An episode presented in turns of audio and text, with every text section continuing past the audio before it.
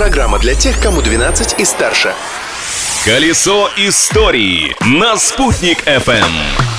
Всем большой солнечный привет! Сегодня 28 сентября. Это Международный день всеобщего доступа к информации. По случаю праздника я, Юлия Санбердина, открываю доступ к истории этого дня. Праздник дня! 28 сентября – это также День работников атомной промышленности России. Дата выбрана не случайно. Именно 28 сентября 1942 года Государственный комитет обороны СССР выпустил распоряжение об организации работ по урану и одобрил создание при Академии наук специальной лаборатории атомного ядра. В наши дни на территории страны действует 10 АЭС. Может появиться и 11 станция. Проект Башкирской АЭС в городе Агидель по-прежнему существует. Открытие дня! А в 1618 году в этот день в Бельгии был открыт первый в мире ломбард. Что самое удивительное, он и не закрывался. Брюссельский ломбард работает до сих пор, а открывался он под маркой дома Ломбарди, владельца сети судно-залоговых учреждений по всей Европе. Отсюда и название. Кстати, клиентами дома Ломбарди были не только простолюдины, но и королевские семейства.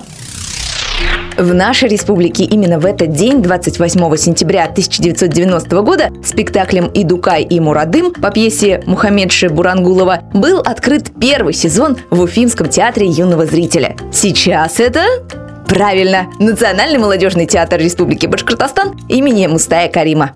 События дня!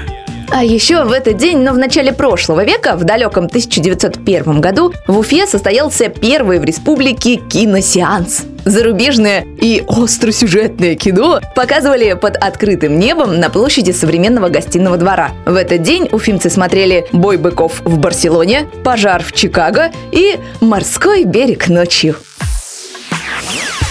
Напоминаю, что кинотеатры у нас в республике пока еще открыты. Так что поспешите прикоснуться к прекрасному миру кинофантазии. А пока вы покупаете билеты, я, Юлия Санбердина, поищу другую информацию про завтрашний день. Ведь прошлым жить нельзя, а помнить его необходимо. О результатах этого расследования расскажу завтра в то же время. До встречи!